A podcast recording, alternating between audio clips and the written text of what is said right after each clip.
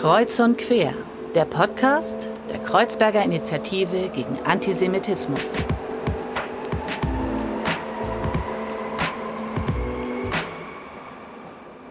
Hallo und herzlich willkommen bei einer neuen Folge von Kreuz und Quer. Schön, dass ihr wieder eingeschaltet habt. Mein Name ist Falk Speck und ich habe die große Freude, euch durch die Folgen zu führen. Und heute haben wir als Gast Klaus Müller. Klaus Müller ist Repräsentant des United States Holocaust Memorial Museums in Europa. Gleichzeitig berät Klaus aber auch kulturelle Einrichtungen, ist Kurator und Entwickler verschiedener Ausstellungen, ist Filmemacher, hatte einen Lehrauftrag an Universitäten, also ein Mann mit vielen Kompetenzen. Klaus, schön, dass du da bist. Wie geht's dir denn? Danke, Vater. Ich freue mich auf unser Gespräch. Mir geht's gut. Die Sonne scheint, äh, was ja eher selten ist und insofern gut. Ja, mir ging das schon so auf der Herfahrt. Ich hatte tatsächlich heute im Auto äh, auf der Herfahrt ins Studio das erste Mal eine Sonnenbrille auf ähm, und hatte mich so ganz nach Sommer und Beach-Vibes gefühlt und äh, ein sehr schönes Gefühl, wenn man so ins Studio fahren darf und endlich die kalte Zeit vorbei ist und es etwas wärmer wird. Klaus, wir wollen gemeinsam im Gespräch ja so ein bisschen einen Einblick geben in deine Arbeit, ähm, aber auch ähm, in die Arbeit des United States Holocaust Memorial Museum, schauen, mit welchen Themen ihr euch auseinandersetzt, blicken, was bedeutet vielleicht auch Erinnerungskultur, auf Opfergruppen ähm, schauen. Also wirklich ein breites Potpourri im Gespräch, aber, und so halten wir es immer mit unseren Gästen, wollen wir natürlich mit unserem klassischen Ritual eines Gerichtes starten. Und ich bin ganz gespannt, was du uns heute mitgebracht hast. Das hatte ich ähm, schon befürchtet, dass du mich nach einem Kochrezept fragst, ähm, weil ich bin zurzeit nicht unbedingt als Koch unterwegs. Und äh, das erste und eigentlich einzige Rezept, auf das ich sofort gekommen bin, ist an Einfachheit nicht zu überbieten ähm, oder zu unterbieten. Und ich dachte, gut, dann mache ich das. Hat auch eine biografische äh, Bedeutung äh, verbindet sich mit dem Erzgebirge, wo meine Eltern herkommen. Und ich behaupte mal frech, dass es auch aus dem Erzgebirge kommt. Das heißt Kartoffeln und Quark. Sehr schön, sehr schön. Und soll ich erzählen, wie man es macht? Sehr gern. Also man kann es endlos variieren. Ähm, das ist das Schöne daran. Man kann eigentlich fast nicht falsch machen. Man fängt an mit Pellkartoffeln, kocht sie in Wasser, wie man das so macht mit Kartoffeln und äh, Salz natürlich nicht vergessen. In der Zwischenzeit nimmt man einen Quark. Ich würde Sahnequark empfehlen, weil sonst ist es ein bisschen trocken. Ja, ja. Man kann aber auch Magerquark machen mit ein bisschen Milch. Milch ist mein Feind, also ich würde es nicht machen, aber das Sahnequark ist gut. Dann kann man Frühlingszwiebeln reinmachen oder auch blaue Zwiebeln. Mm. Es gibt Menschen, die dann gleich noch eine Gurke reinschneiden, ja. also eine eingelegte. Ach, eine das eingelegte, das kenne ich zum Beispiel gar nicht. Okay. Das möchte ich eigentlich auch nicht. Ja. Also das finde ich, ich finde es überhaupt nicht lecker, weil sonst wird es zu sauer. Ja. Kleiner Hinweis, wenn man es etwas schmackhafter haben will, kann man Meerrettich mhm. und oder Senf hineingeben in den Speisequark. Und was ich selber ganz schön finde, aber da meint meine Mutter, dass das ganz bestimmt nicht aus dem Erzgebirge dann kommt. Ich finde es ganz schön, wenn es so eine kleine Farbqualität hat. Also ich mache eine kleine Tomate rein oder ein kleines Stück Paprika, aber wirklich nur wenig. Mhm. Und zum Schluss, wenn man dann die Kartoffeln gepellt hat auf den Teller, dann kommt der Quark da drüber und dann natürlich das ganz Entscheidende, das Leinöl. Ah. Eine ganz kleine Flasche ist anzuraten, weil man benutzt das wirklich nicht so häufig.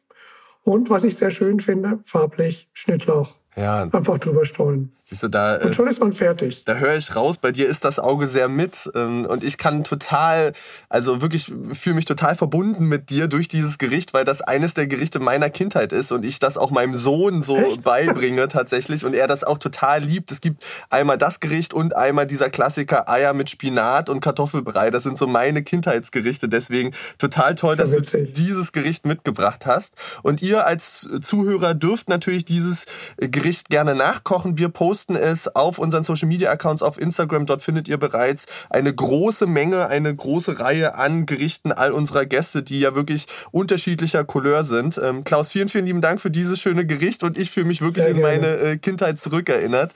Total klasse. Danke dir. Klaus, als ich mich mit dir beschäftigt habe, ist mir eine Frage gekommen, ähm, weil der Titel so äh, groß irgendwie klingt und total spannend klingt. Und damit möchte ich gerne mit dir einsteigen. Und zwar, wie wird man eigentlich Repräsentant des United States Holocaust Memorial Museum in Europa?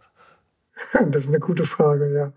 Ist eigentlich eine ganz spannende Geschichte. Also ich war unterwegs in Amerika ähm, mit Hilfe eines DFG-Stipendiums und mein Gegenstand war Homosexualität und Emigration. Ich wollte, weil da gab es eigentlich gar nichts dazu. Sind Homosexuelle, die ja während der Nazizeit verfolgt wurden, emigriert, wie viele andere auch. Was wissen wir darüber? Wo sind sie hingegangen? Konnten sie überhaupt irgendwo hingehen? Weil in den meisten anderen Ländern wurde Homosexualität kriminalisiert. Hm. Und ähm, ich habe da versucht, mit Immigranten Interviews zu machen, war in New York und kam nach Hause und mein privater Gastgeber sagte, das Holocaust-Museum hat angerufen. Ich sagte, welches Holocaust-Museum? und das war das Holocaust-Museum in Washington, die wollen mit dir sprechen. Ja. Ich kannte da niemanden, wollte aber sowieso nach Washington und bin insofern dem sehr gerne gefolgt. Mhm. Das Museum gab es damals noch nicht. Ähm, Wann ist es ungefähr? Von welcher Zeit sprichst du? Äh, 1992. Äh, jetzt muss ich mal. Ja, 1992 bin ich nach Washington und äh, habe erstmal eine Führung bekommen durch so eine Art Pappmaché der Architektur, weil das Museum noch nicht fertig gebaut war. Und hatte dann ein Gespräch mit zwei Kolleginnen, die mir halt erklärt haben, dass das Museum alle Opfergruppen dokumentieren möchte in der Ausstellung auch ähm, verfolgte Homosexuelle, dass aber alle Versuche, Material zu finden, Fotos, Texte, eigentlich fehlgeschlagen waren. Mhm. Und sie hatten fast schon den Eindruck, dass es da nicht so sehr viel gibt. Dem konnte ich dann entgegenhalten, dass es relativ viel gibt und habe dann eigentlich relativ zügig angefangen, weil auch klar war, die Dauerausstellung hatte ja eine Deadline, wie alle Ausstellungen, die dann ja auch noch zusammengebaut werden müssen. Und es waren eigentlich nur wenige Monate, die wir Zeit hatten. Und ich habe gesagt, dann fange ich sofort an, denn wir müssen das Material ja dann auch noch aus den verschiedenen europäischen Ländern bekommen. Ja, klar. Und noch in die Ausstellung einbinden. Das heißt, das, damit habe ich angefangen. Ja. Und dann war eigentlich diese Aufgabe mit der Eröffnung zu Ende. Ja. Das Museum hat mich aber eingeladen zur Eröffnung, weil historisch die Eröffnung zusammenfiel mit dem Gay and Lesbian March on Washington, wo eine Million äh, schwule Lesben und Transmenschen äh, nach Washington gekommen sind, also eine ungeheure Menge. Ja. Und das ist genau an diesem Eröffnungswochenende des äh, Holocaust Memorial Museums in Washington. Okay. Und dann habe ich halt vorgeschlagen, dass man da noch sehr viel mehr machen könnte. Und so hat sich das entwickelt. Ja.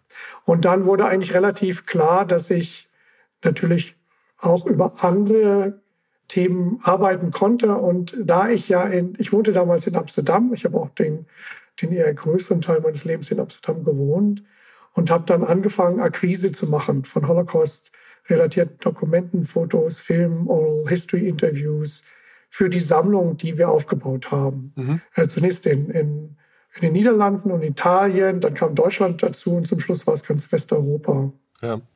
Ähm, du hast das ja gerade schon gesagt, du bist darüber ja auch eingestiegen, über diesen Schwerpunkt, die Verfolgung von homosexuellen Menschen, bist ja aber auch darin weitergeblieben. Du hast dazu Filme gemacht, Ausstellungen nochmal gemacht, ähm, sowohl digital als eben auch real. Ähm, meine Frage ist, also die Frage, die ich da so hatte, hast du das Gefühl, dass gerade auch im jetzigen, im heutigen Diskurs ähm, diese Opfergruppen genug Raum haben, dass da genug Perspektiven gesehen werden oder fallen die gefühlt unter den Tisch? Es hat sich viel verändert. Also die Verfolgung von Homosexuellen fiel mehr oder weniger gänzlich unter den Tisch in den 50er, 60er und 70er Jahren, weil ja der nationalsozialistische Paragraph 175, der also 1935 revidiert wurde. Es gab einen alten Sodomie-Paragraphen ähm, seit der Reichsgründung, aber die Nationalsozialisten haben 1935 diesen maßgeblich verschärft und der wurde dann übernommen ja. in Westdeutschland und ist auch sozusagen geltendes Recht ähm, mit großer Ausnahme. Sonst wurde ja äh, der Großteil der nationalsozialistischen Gesetzgebung abgeräumt, blieb geltendes Recht in Westdeutschland. Das heißt, die Zahlen verfolgter Homosexueller zwischen 1949 und 1969 waren ähnlich hoch wie in Nazi-Deutschland, mhm. um die 100.000. Mhm. Das heißt natürlich auch, dass die Erinnerungskultur, die Gedenkstätten, die sich dann in den ersten Nachkriegsjahrzehnten entwickelt haben, dieses Thema sorgfältig vermieden haben. Okay. Ähm, das heißt, wenn man in, die, in den 80er Jahren, auch in den 90er Jahren in Gedenkstätten ging, gab es eigentlich darüber keine Informationen. Ja. Es kann, das Einzige, was eigentlich, es, es gab eine Übersicht, also eine Nazi-Tafel von den verschiedenen Farben der Dreiecke, äh, die benutzt wurden. Und da konnte man dann anhand dieses Nazi-Artefakts erkennen, aha, Homosexuelle waren anscheinend auch markiert in Konzentrationslagern mit einem rosa Dreieck. Aber ansonsten gaben Gedenkstätten damals sehr wenig Information. Und das heißt natürlich auch, sie hatten keine Kontakte mit Überlebenden, homosexuellen Überlebenden und haben sich auch sehr gesperrt, wenn homosexuelle Gruppen versucht haben, an Erinnerungsfeierlichkeiten, also an den jährlichen Holocaust-Gedenkfeiern teilzunehmen. Das wurde zum Teil, ging so weit, dass die Polizei gerufen wurde, weil Wahnsinn. es wurde empfunden, dass damit sozusagen die Würde dieser Gedenkfeier gestört würde. Aha. Und dann ist eigentlich, also das Holocaust Memorial Museum in Washington war insofern auch gerade von der Größe her 1993, äh, wo wir eröffnet haben, die erste große Einstellung, die ganz systematisch und ganz selbstverständlich alle Opfergruppen dokumentiert hat und auch in der Ausstellung eingeführt hat. Wie ist das in der Community selber angekommen, dass es da jetzt so einen Ort gibt, der das auch thematisiert? Das war also ganz entscheidend, weil äh, was natürlich auch passiert ist, wenn es keine Informationen gibt, weder auf der Schule noch den Universitäten noch irgendwelchen noch Museen und Gedenkstätten, fehlten natürlich auch die Informationen. Es gab mhm. auch sehr, sehr wenig Forschungsliteratur, ganz lange. Also bis in die 90er Jahre war, waren das einige wenige ganz wichtige Bücher, die da erschienen sind, das heißt, hier war zum ersten Mal kompakte Information zugänglich. Hier war zum ersten Mal wurden auch die Männer mit dem rosa Dreieck, ja. Die ja häufig zitiert wurden, auch von der, der Community selber, aber wo niemand ein wusste, wie ist es denen eigentlich ergangen? Leben die noch? Wer war das eigentlich? Wie sind individuelle Geschichten verlaufen? Das gab's alles nicht. Und das Museum, ich habe damals neun persönliche Lebensläufe beschrieben. Wir hatten einen Teil des Museums hatte, also äh, ein Projekt äh, in der Ausstellung war, dass Besucher äh, am Eingang eine sogenannte ID-Card bekamen, mhm. eines individuellen Opfers. Das war nach, also nur nach äh, Gender, also Frauen und Männer und Alter getrennt.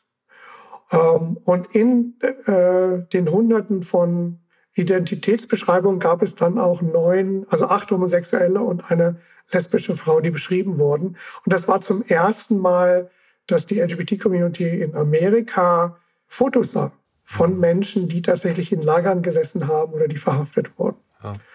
Und insofern war das ein Umschwung. Die Erinnerung ist damals zum ersten Mal konkret geworden. Also nicht symbolisch. Ja.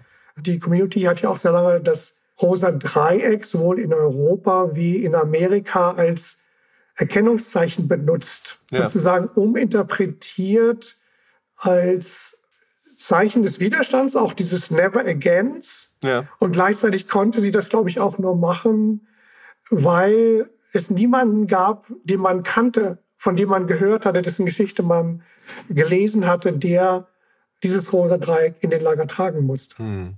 In dem Moment, wo diese Geschichte näher rückte, persönlicher wurde, wo man auch diese Empathie für einzelne Leute empfand, wurde eigentlich das rosa Dreieck sehr schnell auch von der Rainbow Flag ersetzt, weil klar war, es war ein Nazi-Zeichen. Mhm. Man kann da viel uminterpretieren, aber das rosa Dreieck ist eine Erfindung der Nationalsozialisten und hat nichts zu suchen in der Emanzipationsbewegung von homosexuellen, Lesben, bisexuellen, transgender Leuten. Ich möchte nochmal einhaken bei dem Punkt, da ist das Erinnern sehr konkret geworden. Ähm, und ich könnte mir vorstellen, dass für dich das Erinnern auch sehr konkret geworden ist, weil du in deinem filmischen Schaffen und aber auch ja in dieser Vorbereitung wahrscheinlich ja Gespräche geführt hast mit Überlebenden.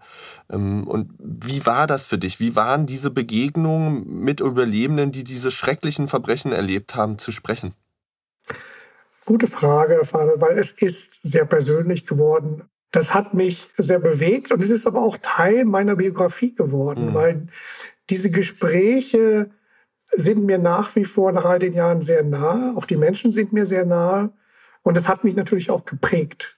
Mhm. Bei vielen waren, eigentlich bei allen war zunächst einmal sehr viel Zweifel, ob sie überhaupt sprechen wollten, weil Sie hatten eigentlich immer wieder gehört von der Gesellschaft, in der Sie gelebt haben, dass niemand Ihre Geschichte hören wollte. Und zwar sowohl von der Mehrheitsgesellschaft wie auch von, von der LGBT-Community selber, die ja nach wie vor strafrechtlich verfolgt wurde, die kämpfte, die sehr vorsichtig sein musste, und da war dieser, dieser Verbund von, das war ja die Großvätergeneration dann schon in den 60er, 70er mhm. Jahren.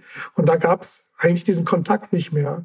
Das heißt, mir ist es häufig so gegangen, dass sie gesagt haben, nee, ich, da will ich nicht drüber sprechen. Ich mhm. sag, aber ich bin doch jetzt schon, also in der Stadt sollen wir vielleicht einfach Kaffee und Kuchen trinken. Das finden sie gut.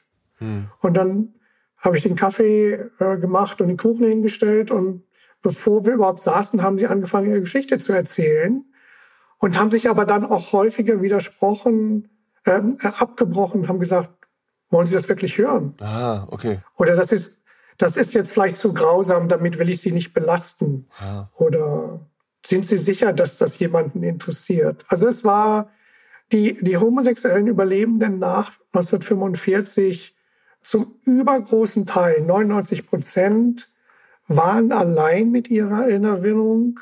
Ihre Familien wollten nichts davon wissen, ihre Freunde wollten nichts davon wissen und die sie nach wie vor kriminalisierende Gesellschaft schon gleich gar nicht. Ja. Das heißt, sie waren allein mit ihrer Erinnerung und sie sind auch allein mit ihrer Erinnerung gestorben. Das heißt, die wenigen Überlebenden, die ich noch sprechen konnte, sind die absolute Ausnahme. Ja. Ja. Und es war für sie ein großer Schritt, dieses Vertrauen mir zu schenken und auch dem Museum in Washington am Anfang, für die ich zum Teil Interviews geführt habe, aber auch dann für den Dokumentarfilm, den du erwähnt hast, Paragraph 175, den ich mit zwei amerikanischen Regisseuren gemacht habe. Das war immer die zentrale Frage, können wir diesen Leuten vertrauen? Mhm. Mhm. Die Verfolgung hatte, hatte natürlich die Überlebenden traumatisiert, aber dass sie damit allein waren nach dem Krieg für mehrere Jahrzehnte, war eine zweite Traumatisierung. Ja, dass klar. es keine Aufarbeitung, kein auch Raum dafür gab, ne, das zu teilen und, und, und, und darauf auch auf irgendwie Wert zu legen und da auch eine Wertschätzung ja vielleicht zu erfahren, ist ja ein höchst dramatisches Erlebnis. Ich will mit dir noch mal so ein bisschen den Blick vielleicht auch generell auf Opfergruppen weiten, weil das ist ja ein Diskurs, den es rund um Erinnerungskultur immer wieder gibt. Welche Opfergruppen werden betrachtet, welche nicht? Besteht da auch die Gefahr in, in diesen Diskursen, dass so Opfergruppen gegeneinander ausgespielt werden? Das ist eine schwierige Frage. Also natürlich, glaube ich, ist die Erinnerungskultur, wie sie sich seit 1945 in sehr zaghaften Schritten und dann ab den 80er, 90er Jahren in größeren Schritten entwickelt hat, in Europa, auch sehr unterschiedlich in den verschiedenen europäischen Ländern, auch anders natürlich in Amerika, immer Teil der politischen Kultur, aus der sie kommt. Mhm. Das heißt, um nochmal kurz auf die Homosexuellen zu sprechen, wenn ähm, nach wie vor Homophobie die Mehrheitsgesellschaft prägt, ja. dann wird auch die Erinnerungskultur an den Holocaust davon nicht unabhängig sein können. Mhm. Das heißt, erst wenn Gesellschaften, ähm, das heißt, der, der, die Form der Erinnerung spiegelt und reflektiert auch immer die Art und Weise, wie wir mit Gesellschaft, mit Minderheiten heute umgehen. Und ich glaube, dass sich da vieles, äh, und wir sehen ja auch sozusagen, dass die Erinnerungsformen in der DDR und der Bundesrepublik gänzlich andere waren, in Osteuropa und in Westeuropa sehr unterschiedlich sind, aber auch zwischen verschiedenen westeuropäischen Ländern sehr unterschiedlich waren. Magst du da vielleicht ein Beispiel geben, an dem du das festmachst, wie und wo das anders war? Also Beispiel Niederlande. Und das ist eigentlich ein Prozess, wo alle Nationen äh, hindurchgegangen sind. Die Niederlande hat sehr, ähm, und auch zu Recht natürlich als von Deutschen besetztes Land, sehr stark einen Nachkriegsmythos entwickelt, wo sie gesagt haben, wir waren alle im Widerstand, mhm. wir, wir waren Opfer, wir hatten damit nichts zu tun. Mhm. 80 Prozent oder mehr als 80 Prozent der holländischen Juden sind deportiert worden. Also eine, eine, die größte Zahl in Westeuropa. Und es hat sehr lange gedauert. Es gab auch immer die Anerkennung, dass es eine kleine Minderheit gab in den Niederlanden, die, wie man sagte, faut waren, also verkehrt, ja. die mit den Nazis kollaboriert hatten. Das große Zwischenstück allerdings also dieser Mythos, dass die niederländische Bevölkerung in Opposition zur deutschen Besatzung war, zum, das stimmt auf der einen Seite und auf der anderen Seite war es trotzdem so, dass die Zivilverwaltung, die ja nach wie vor ähm, unter den Deutschen von den Niederlanden sozusagen geleitet wurde. Das heißt, die Juden wurden abgeholt von der holländischen Polizei zum großen Teil. Mm. Ähm, die Bürgermeister mussten deutsche Befehle ausführen und äh, sehr wenige haben gesagt, das mache ich nicht, ich trete zurück. Das heißt, es gab ähm, doch sehr stark eine Verknüpfung, der man sich erst relativ spät gestellt hat, in den 90er Jahren.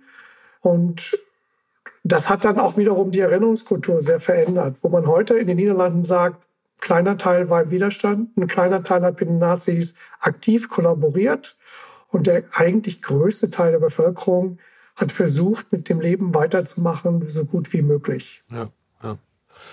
Weil du jetzt eh schon diesen Themenkomplex angesprochen hast von Mitläuferschaft, Täterschaft, vielleicht aber auch Widerstand, möchte ich gerne mit dir auf eine Ausstellung zu sprechen kommen, die ihr gemacht habt. Und zwar hieß die Einige waren Nachbarn, Täterschaft, Mitläufertum und Widerstand. Ähm, magst du uns vielleicht mal zwei Sätze zu dem Ansatz dieser Ausstellung sagen, ähm, so dass ich dich dann dazu noch was fragen kann? Zwei Sätze, also die Ausstellung Einige waren Nachbarn, Täterschaft, Mitläufertum und Widerstand adressiert eine der zentralen Fragen zum Holocaust. Wie war der Holocaust möglich?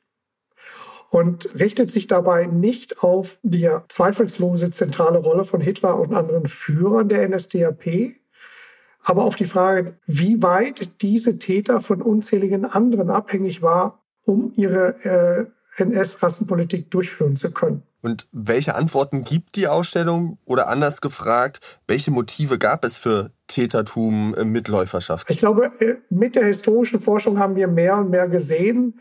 Äh, der Holocaust war ja ein, ein ungeheuer breit angelegtes Vernichtungsprogramm, was ganz viele Institutionen mit hineingezogen hat ähm, auf allen Ebenen.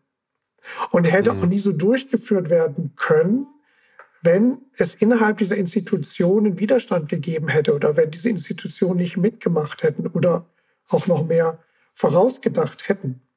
Mhm. Die Motive können ganz verschiedene sein, warum gewöhnliche Menschen in diesem Sog mitgemacht haben und, und damit sozusagen auch ihre Handlungen beeinflusst worden sind. Das kann natürlich bei einigen Antisemitismus gewesen sein, aber es kann auch Gleichgültigkeit gewesen sein oder mhm. Karriereangst oder auch, äh, man wusste, dass man sich damit ein professionelles Ansehen in seiner Gemeinschaft erarbeiten konnte. Es gab natürlich auch Chancen auf materiellen Gewinn. Klar. Wohnungsauflösungen von Juden, die deportiert wurden und so weiter.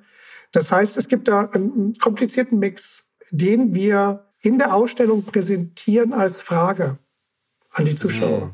Weil das wäre genau meine nächste Frage gewesen. Wie geht ihr dort auch didaktisch und pädagogisch vor? Das ist ja eine Ausstellung, die, die wandert, hatte ich verstanden, ähm, die auch zum Teil SchülerInnen sehen. Ähm, wie, wie, wie fangt ihr diese Fragen auch auf, vielleicht pädagogisch? Die, die Ausstellung ist zu einem großen Teil, also der erste Teil bezieht sich auf den Holocaust in Deutschland und dann auf die Durchführung des Holocaust im von Deutschland okkupierten Europa mhm. und gibt halt viele Beispiele von sowohl Widerstand auch in besetzten Ländern, aber auch von Kollaboration von Polizei und Behörden. Und die Ausstellung ist geleitet durch Fragen.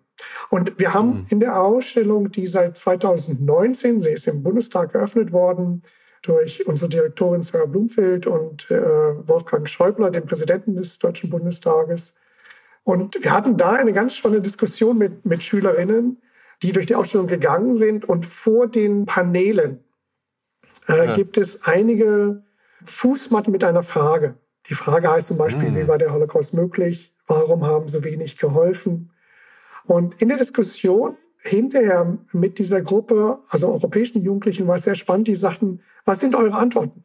Die wollten von uns jetzt diese Antwort haben. Ah, spannend. Und okay. wir haben gesagt, ähm, wir haben die Frage gestellt, weil wir von euch die Antworten haben wollen.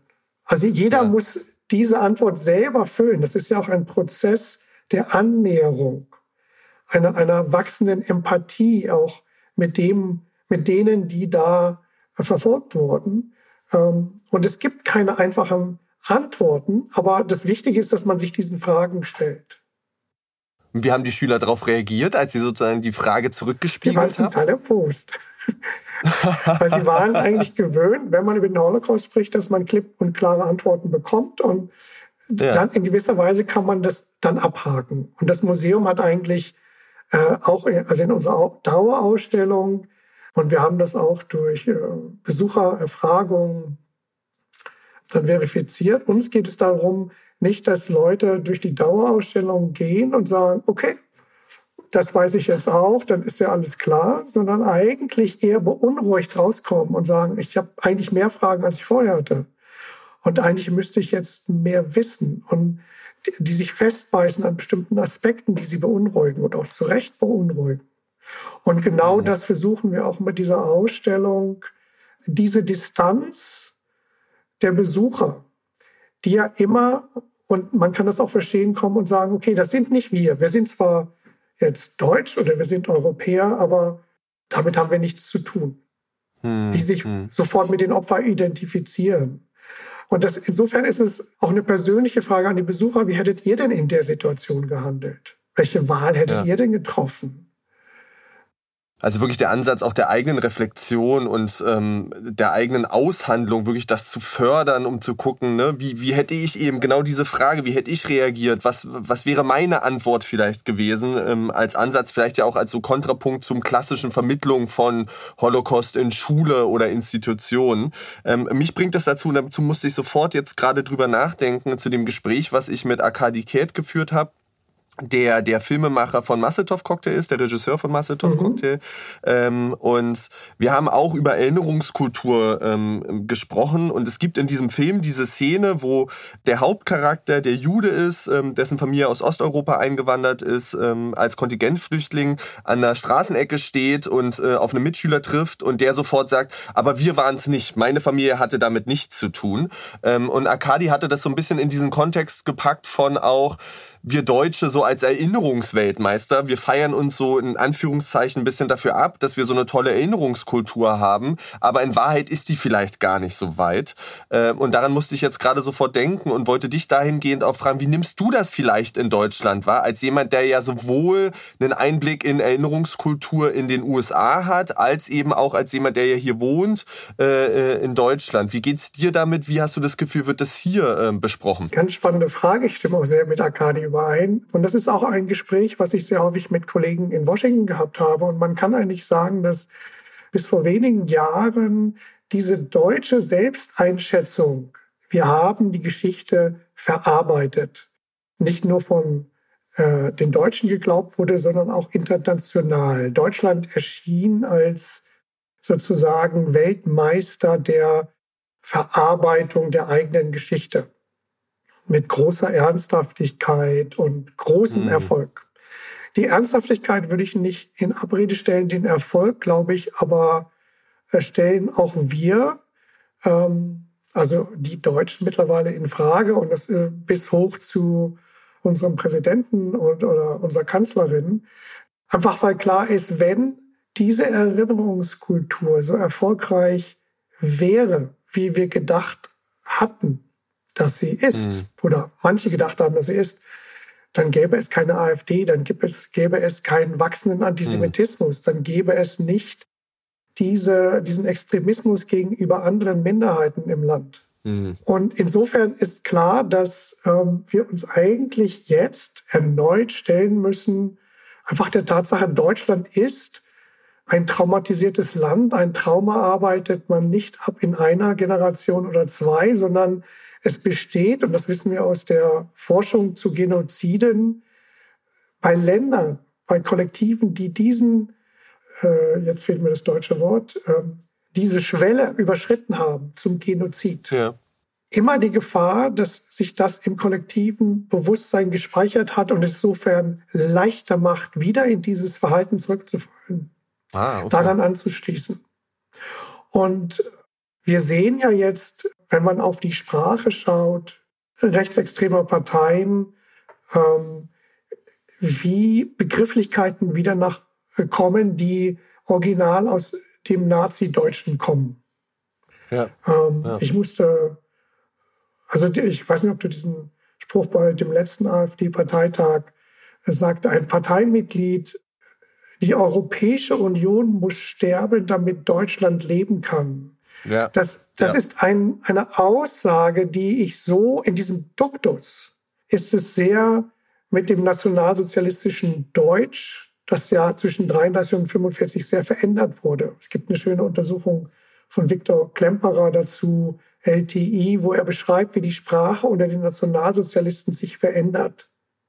Und mhm. wenn man sich diesen Satz, die Europäische Union muss sterben, damit Deutschland leben kann, ich müsste ganz lange nachdenken darüber, was das eigentlich heißen soll. Ja, total. Ja. Und dass, ja. dass darauf Applaus, also emotionale Zuneigung, Applaus geäußert wird, zeigt ja, äh, dass sich da sehr viel verschoben hat.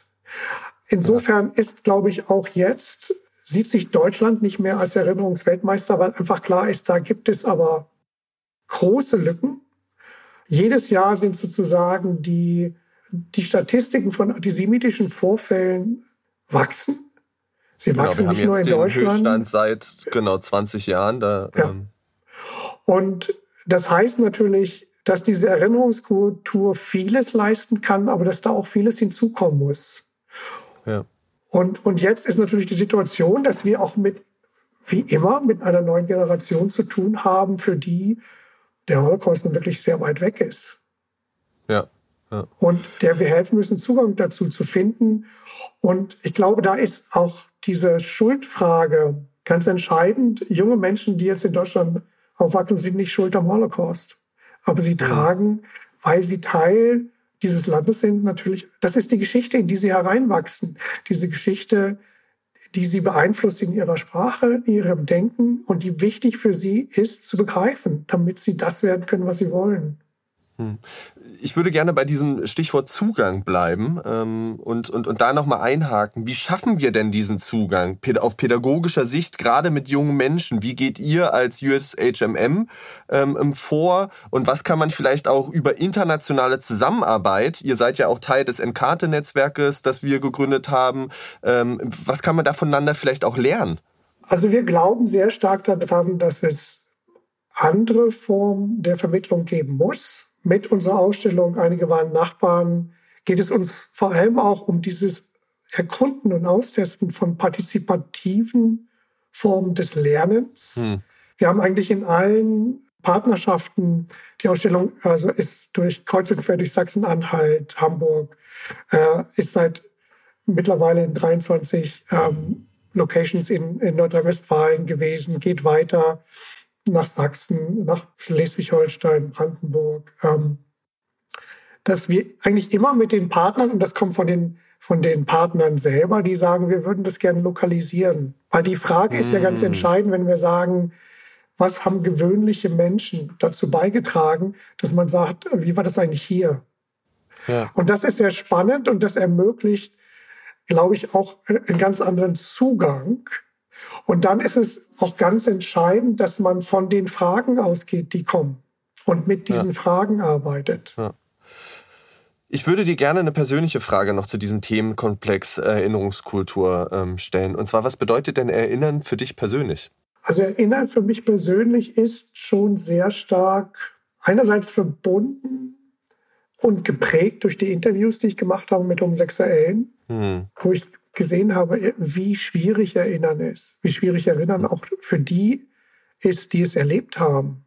Vor allem, wenn sie nicht ermutigt wurden und wenn niemand ihre Geschichte hören wollte. Mhm. Und ich fühle mich sehr verpflichtet, auch in meiner Arbeit das, was Überlebende mit mir geteilt haben, weiterzutragen in Filmen, in Ausstellungen, also zugänglich zu machen. Ja. Erinnerung ist aber auch, ich habe erzählt, ich habe lange in Amsterdam gelebt. Mhm. Amsterdam hatte ähm, einen hohen Prozentsatz von Juden, die auch die Kultur dieser Stadt sehr geprägt haben. Und diese Kultur ist zu einem ganz großen Teil, wie auch in Deutschland, die, die jüdische Community in, in, Deutschland ist ja Gott sei Dank gewachsen durch russische Juden, die äh, in Deutschland akzeptiert wurden. Ja. Aber es ist eine ganz kleine Gemeinde. Das heißt, wir haben ganz viel an Kultur verloren. Ja. Ähm, da ist eine Leerstelle, die ich ähm, häufig empfinde. Total. Total. Also da gibt es noch mehr Antworten. Man kann jetzt überlegen, was ist, ist es für mich persönlich. Aber ich glaube, ich bin einfach, ich habe sehr vielen Überlebenden, nicht nur homosexuellen, sondern auch jüdischen Überlebenden in Washington zugehört, mit denen gearbeitet. Das ist für mich sehr nahe, ja. Mhm. Mhm.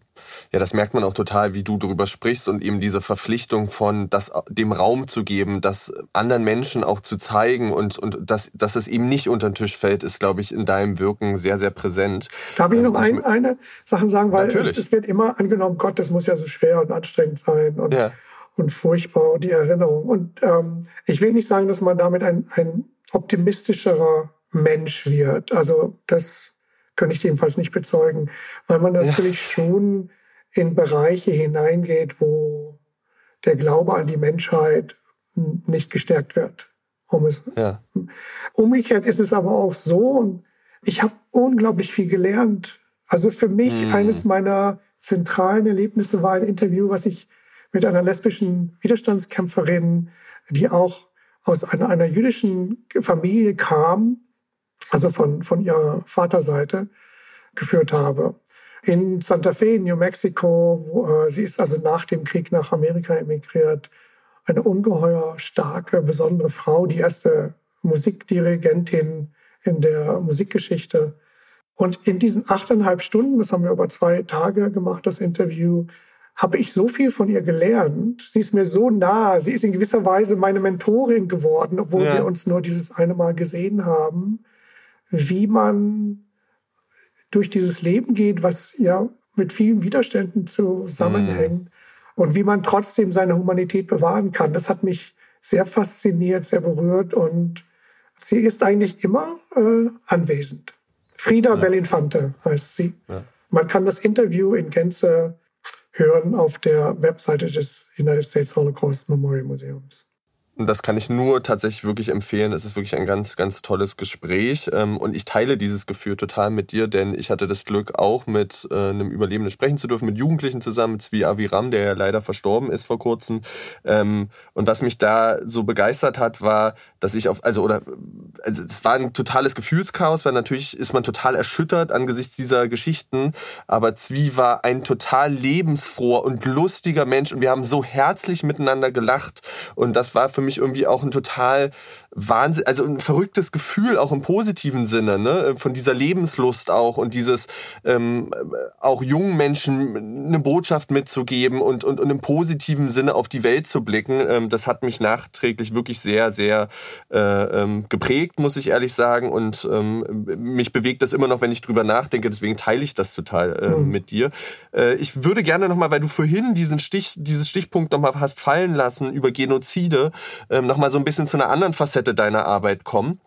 Und zwar bist du Teil des Komitees der IRA, das zum Thema Holocaust, Genozide und Crimes Against Humanity arbeitet, ähm, also Verbrechen gegen die Menschlichkeit arbeitet. Da die Frage, was ist denn die Aufgabe dieses Komitees? Und zweite Frage, die sich daran so ein Stück weit anschließt, ist vielleicht, wenn man nun Holocaust, Genozid und Crimes Against Humanity in einem äh, Namen hat von so einem Komitee, läuft man Gefahr manchmal vielleicht oder wird es einem so angetragen, ähm, dass der Holocaust vielleicht relativiert wird durch die Sicht auf andere Genozide? Sage ich gleich was dazu, vielleicht, dass wir kurz erklären, was ist IRA? Also es ist die ja. International Holocaust Remembrance Alliance. Das ist ein zwischenstaatliches Netzwerk von mittlerweile 34 Staaten, die sich mit dem Thema Holocaust Remembrance, Education Research, also Holocaust Erinnerung, Forschung und Erziehung auseinandersetzen und eine ganz wichtige Rolle spielen, weil Erinnerungskultur findet, jedenfalls wenn sie sich durchgesetzt hat, ähm, sie wird ja häufig von, von ganz wenigen erstmal vorangetrieben, von kleinen Gruppen, von Individuen, häufig gegen sehr viel Widerstand. Aber wenn sie sich durchgesetzt hat, äh, wird sie ja von staatlichen Instanzen häufig mitgetragen. Und insofern ist es ganz wichtig, dass es in diesem 34-Länder-Netzwerk da so eine Art gegenseitige Beobachtung, Hilfestellung, mm, mm. Ähm, wie können wir es besser machen, Möglichkeit gibt. Das ist ein Austausch zwischen Diplomaten, aber auch zwischen Edukatoren, zwischen Forschern, die sich ansonsten ja nie sehen würden. Und insofern ist es eine ganz wichtige Arbeit und diese International Holocaust Remembrance Alliance, IRA, funktioniert in verschiedenen äh, Arbeitsgruppen und Komitees und eins davon ist das Komitee, ähm, äh, was du schon genannt hast, also das IRA Committee on Holocaust, Genocide and Crimes Against Humanity, also Holocaust, Genozid und Verbrechen gegen die Menschlichkeit. Und wir haben uns in diesem Komitee sehr stark auseinandergesetzt mit vergleichenden Ansätzen. Ja. Und deine Frage ist eigentlich genau auf den Punkt, was, was passiert da genau? Wir haben erstmal reflektiert, dass vergleichende Ansätze aus verschiedenen Richtungen kommen. Vergleichende Ansätze kommen auch von Holocaust-Gedenkstätten. Ja die sagen, und ähm, glaube ich, mehr in der anglosächsischen Welt, aber auch mehr und mehr in, in äh, europäischen, westeuropäischen Ländern und etwas weniger in osteuropäischen Ländern. Das Holocaust Memorial Museum hat das eigentlich von Anfang an als in der Mission, dass wenn wir uns zurückwenden, um den Holocaust zu erinnern, zu dokumentieren, zu erforschen und auch zugänglich gemacht, zugänglich über Holocaust-Pädagogik zu machen, ist das ja in diesem Gestus Never Again. Ja. Und wenn man Never Again sagt, heißt das ja dann auch tatsächlich, dass dies, was in der Holocaust-Gedenkkultur äh, an Expertise entwickelt worden ist, hilfreich sein muss, um zukünftige Genozide zu verhindern, früher mhm. zu erkennen, früher zu wissen, wer muss mit wem reden, um eine frühzeitige Aktion ins Leben zu rufen. Das heißt, wir hatten immer äh, die Genozidprävention äh, in, unserer, in unserem Mandat. Ja. ja. Und auf diesem Hintergrund und, und gestärkt durch die Arbeit meiner Kollegen in dem dafür zuständigen Department im Holocaust Museum in Washington, habe hab ich dann auch äh, an dieser Diskussion in diesem IRA-Komitee durchgeführt. Und wir werden in Kürze hoffentlich ein Papier dazu veröffentlichen. Aber man kann vielleicht schon einige Perspektiven ganz deutlich benennen. Vergleichende ja. Annäherungsversuche an Holocaust und Genozide gibt es und die gehen nicht weg. Die gibt es aus dem Feld selber, wie ich gesagt habe, die gibt es in der Populärkultur. Ja. Äh, und wir sehen ja auch, dass der Holocaust mehr und mehr benutzt wird als Referenzterm für alles Mögliche. Ja. Was nicht unbedingt hilfreich ist. Das heißt, wenn wir uns ernsthaft mit Holocaust und Genoziden auseinandersetzen wollen, ist es wichtig, dass wir dadurch nicht den Blick verlieren auf die Unterschiedlichkeit des jeweiligen Genozids und uns auch deutlich, dass wir deutlich darüber sind, warum wir einen vergleichenden Approach, eine Annäherung hilfreich finden.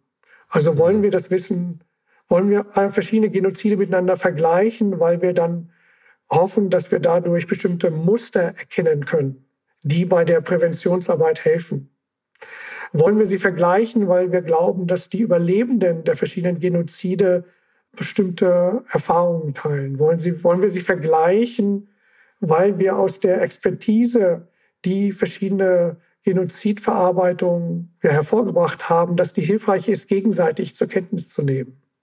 Ja. Das ist alles sehr legitim. Äh, vergleichen heißt nicht gleichsetzen.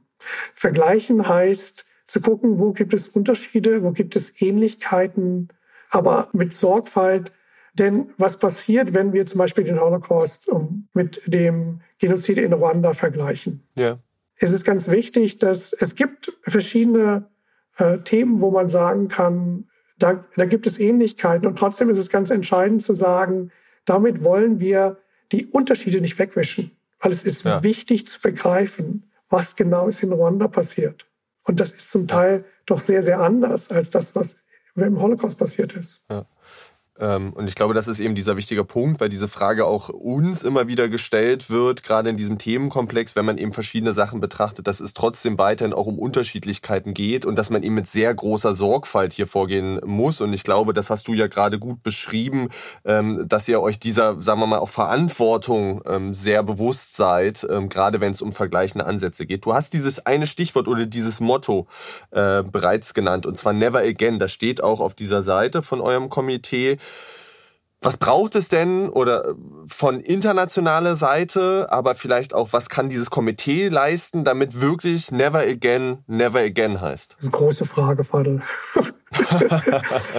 Denn wir wissen ja, dass trotz des, des ungeheuren Schocks, die der Holocaust ja auch ausgelöst hat, also nach 45, ja. in der Gewahrwerdung, dass hier zum ersten Mal ein staatlich sanktionierter und staatlich geleiteter systematischer Massenmord an der eigenen Bevölkerung stattgefunden hat. Und dann nicht nur an der eigenen Bevölkerung, sondern auch an, also der, der Plan der Nationalsozialisten war ja, Juden überall in der Welt zu ermorden. Das ja. heißt, also eine ganze Gruppe auszumerzen. Und äh, das war ein Schock und das ist auch nach wie vor ein Schock. Ähm, was heißt das eigentlich für uns als Menschen? Was heißt das für uns als, gibt es überhaupt die Möglichkeit, dass wir diesem, diesen Impulsen langfristig entkommen oder wird das immer wieder passieren? Und wir sehen dann nach 1945, dass trotz einer der Erklärung der Menschenrechte, der Genoziderklärung, die ja beide ähm, in den End-40er Jahren formuliert worden sind, auf der Grundlage, in Referenz auch zu dieser historischen Erfahrung eines Scheiterns, dass trotzdem Genozide stattgefunden haben. Ja, ja. Das heißt, und da kann ich vielleicht besser auf das Holocaust Memorial Museum schicken, wir haben versucht zu gucken, gerade in der Arbeit mit der amerikanischen Regierung, wenn die amerikanische Regierung tatsächlich einschreiten wollen würde, gegen einen drohenden Genozid? Wer muss am Tisch sitzen? Wer muss mit ja. wem sprechen können? Wie schnell kann man diese Netzwerke organisieren? Denn wenn es, wenn die letzte Möglichkeit erst nur noch ein militärisches Eingreifen ist, ist es meistens zu spät. Und es gibt eine große Scheu, in eine Genozidsituation hineinzugehen mit militärischem Eingreifen. Ja weil es möglicherweise die Situation noch weiter verschlimmert äh, ähm, und, und ja auch die Folgen davon gar nicht klar sind. Die Folgen sind nicht klar. Das heißt, Präventionsarbeit heißt, es muss Arbeit sein, bevor es ja. sich in eine genozidale Situation entwickelt. Dazu müssen ganz verschiedene Akteure in regulärem Austausch sein, um eben da, wo sich mögliche Genozide entwickeln, von Anfang an miteinander zu sprechen. Das sind Journalisten, mhm. das sind Regierungsinstanzen, das sind äh, Human Rights Institutionen. Also da gibt und ähm, wir haben äh, ein ganz, also das Museum, das Holocaust Museum hat dafür ein Blueprint entwickelt, sehr pragmatisch. Was muss passieren, damit wir überhaupt diese Infrastruktur haben? Und wir versuchen ja. das auch mit Regierungen ähm, und nicht nur das Museum, sondern es gibt auch andere, die in diesem Feld natürlich arbeiten, so eine Infrastruktur zu bilden, ja. sodass es nicht immer ein nach dem stattgefundenen Genozid Gespräch wird. Ja, ja. Sondern dass die Gespräche und ein mögliches Handeln, ein mögliches Reagieren vorher stattfinden kann. Ja. Was, was das Komitee in AIRA beitragen kann, ist, unsere Expertise ist der Holocaust. Das heißt ja auch Holocaust Remembrance Alliance. Und wir sehen, dass der Holocaust der Genozid ist, der am besten dokumentiert ist. Und wir sehen auch, dass unsere Kollegen aus Ländern, die genozidale Erfahrungen gemacht haben, häufig mit uns sprechen, weil sie logistisches Wissen haben wollen. Wie, wie dokumentiert man das? Wie wichtig sind äh, Interviews mit Überlebenden? Wie kann man die Orte wo dieses Morden stattgefunden hat, präservieren. Also ganz viel auch Fragen, wo, wie kann man Genozid, Education, Erziehung entwickeln? Was ist dafür notwendig? Was, was ist gescheitert? Was, was sollten wir nicht wiederholen als Fehler? Ja. Das heißt, unser Komitee versucht mit Genozidforschern, Edukatoren und Kollegen, die in, in der ganzen Welt arbeiten zu diesem Thema, in dieses Gespräch zu kommen, das ganz entscheidend ist. Und du hast ein Gespräch geführt und das möchte ich nochmal tatsächlich zum Abschluss erwähnen zu einem Film ähm, und zwar zu 82 Names ähm, mit einem Mann, ähm, mit Mansur, der selber in Syrien gefangen genommen wurde, der Mitarbeiter einer NGO war und dann über ein Jahr im Gefängnis war, gefoltert wurde etc. Und darüber handelt eben dieser Film, denn der Mann möchte gerne ähm, auch an diese Verbrechen in Syrien erinnern und möglicherweise ein Museum äh, äh, schaffen. Und es passt so gut zu diesem Thema auch Crimes Against Humanity. Und ich finde, und deswegen möchte ich es nicht unter den Tisch fallen lassen, das wirklich einen unglaublich tollen und wichtigen Film, ähm, der nachzeichnet, was in Syrien passiert ist. Wir feiern dieses sehr traurige Jubiläum von zehn Jahre äh, Syrienkrieg. Ähm, und da war so ein bisschen meine Frage, warum war euch das so wichtig, ähm, als United States ähm, Holocaust Memorial Museum diesen Film zu machen, zu unterstützen, auch dazu eine Ausstellung zu machen? Also diese 82 Names sind äh, äh, T-Shirt-Fetzen, auf denen man so mit seinen ähm, Mitinsassen Namen von weiteren Insassen ähm, festgehalten hat. Denn man darf die Namen nicht nach außen geben aus den Gefängnissen. Da, äh, da steht unter Strafe, unter sogar Todesstrafe, aber sie haben es trotzdem gewagt, um eben die Familien zu kontaktieren ähm, und auch so eine eine, wie sagt man, Nachsorge zu, zu, zu, äh, zu, zu pflegen und eben wirklich das zu dokumentieren, diese unsagbaren äh, Verbrechen. Genau, also warum war euch das so wichtig, hier aktiv zu werden? Das ist eine gute Frage, Fadel. Also, also die Geschichte von Mansur Omari, eines äh, Menschenrechtsarbeiters, der halt in einem dieser Untergrundgefängnisse war und fast ein Jahr mit 82 anderen Gefangenen in einer ganz kleinen Zelle gesessen hat. Und er und einige Mitgefangene haben dann überlegt, wenn irgendjemand rauskommt, dass man die Namen der Mitgefangenen mit sich nimmt und die haben dann auf, auf so, so ähm, T-Shirt und, und, ja. und Hemdfetzen die Namen mit so einer Mischung aus Rost und Blut geschrieben. Und Mansour Omari war äh, der erste, der entlassen wurde und hat das dann in seinem Shirt geschmuggelt, weil die Familien häufig ja gar nicht wussten, wo ihre Söhne waren, ob sie noch überhaupt lebten. Und ja. er hat irgendwann dann das Holocaust-Museum besucht, auch, glaube ich, aus, der, aus dem Verständnis, dass wenn er diese Kultur von Erinnerung mit weiterentwickeln will für Syrien, sobald das überhaupt möglich ist. Wie macht man das? Und er hat dann bei uns eigentlich auch so eine emotionale Reaktion ausgeübt, weil der, der grundsätzliche Impuls, diese 82 Namen zu bewahren, überhaupt zu sammeln, dass man weiß, diese Leute waren in diesem Gefängnis, ist natürlich etwas, was, was wir aus Holocaust Remembrance, also Erinnerungskultur kennen weil viele derjenigen, die getötet wurden, wussten wir sehr lange die Namen nicht. Mhm. Das heißt, Holocaust-Gedenkkultur geht auch immer darum, dass man diese Namen wieder ausspricht, dass man zumindest sicherstellt, dass das Einzige, was wir ihnen noch schenken können, ja. die Erinnerung und ihr Name ist. Und wir haben dann eigentlich sofort gesagt, wir, wir würden gerne eine Ausstellung machen mit diesen fünf äh, Stofffetzen und daraus auch eine Ausstellung über was in Syrien passiert. Wir hatten auch vorher schon Stellung genommen zu Syrien und mit zum Beispiel einem Fotografen, der sehr viele Fotos rausgeschmuggelt hat und den Codenamen Cäsar hat, eine Ausstellung gemacht im Kongress. Und der Bilder aus den Gefängnissen gezeigt genau, hat, ne? Und von den von die auch Ausfahren, sozusagen ja. jetzt benutzt werden in Gerichtsverfahren, die zum Teil in Europa stattfinden, ja. als Beweismaterial. Und wir haben dann diese Ausstellung gemacht und haben dann überlegt, wir haben, arbeiten seit langem mit einem iranischen Filmregisseur zusammen, Masyar Bahari, und haben dann gedacht, wir machen einen Film, um diese Geschichte von Mansur Omari und seiner Arbeit einfach zugänglicher zu machen. Und haben das mit Mansur besprochen und Mansur sagt, gut, also ich komme zur Eröffnung der Ausstellung, aber ich will vorher nach Deutschland. Ja.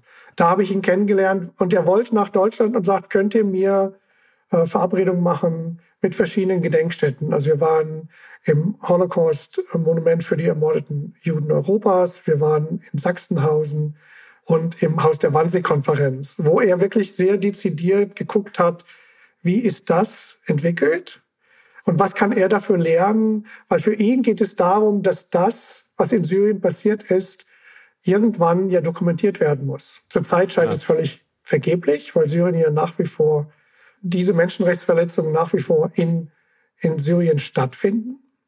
Und trotzdem sieht man, dass diese Arbeit ganz entscheidend wichtig ist, dass er wirklich eine ganz entscheidende Vision hat, wie zukünftige Generationen von Syrer das erleben äh, erfahren, was die Regierung jetzt natürlich versucht zu verheimlichen. Ja. Und wir haben dann, ähm, der Film ist auf Englisch und dann haben wir gedacht, gut, es gibt eine Million syrische Flüchtlinge in Deutschland, lass uns eine deutsche Fassung machen. Der Film ist jetzt zugänglich auf äh, Englisch, Deutsch, Italienisch, Arabisch und Persisch.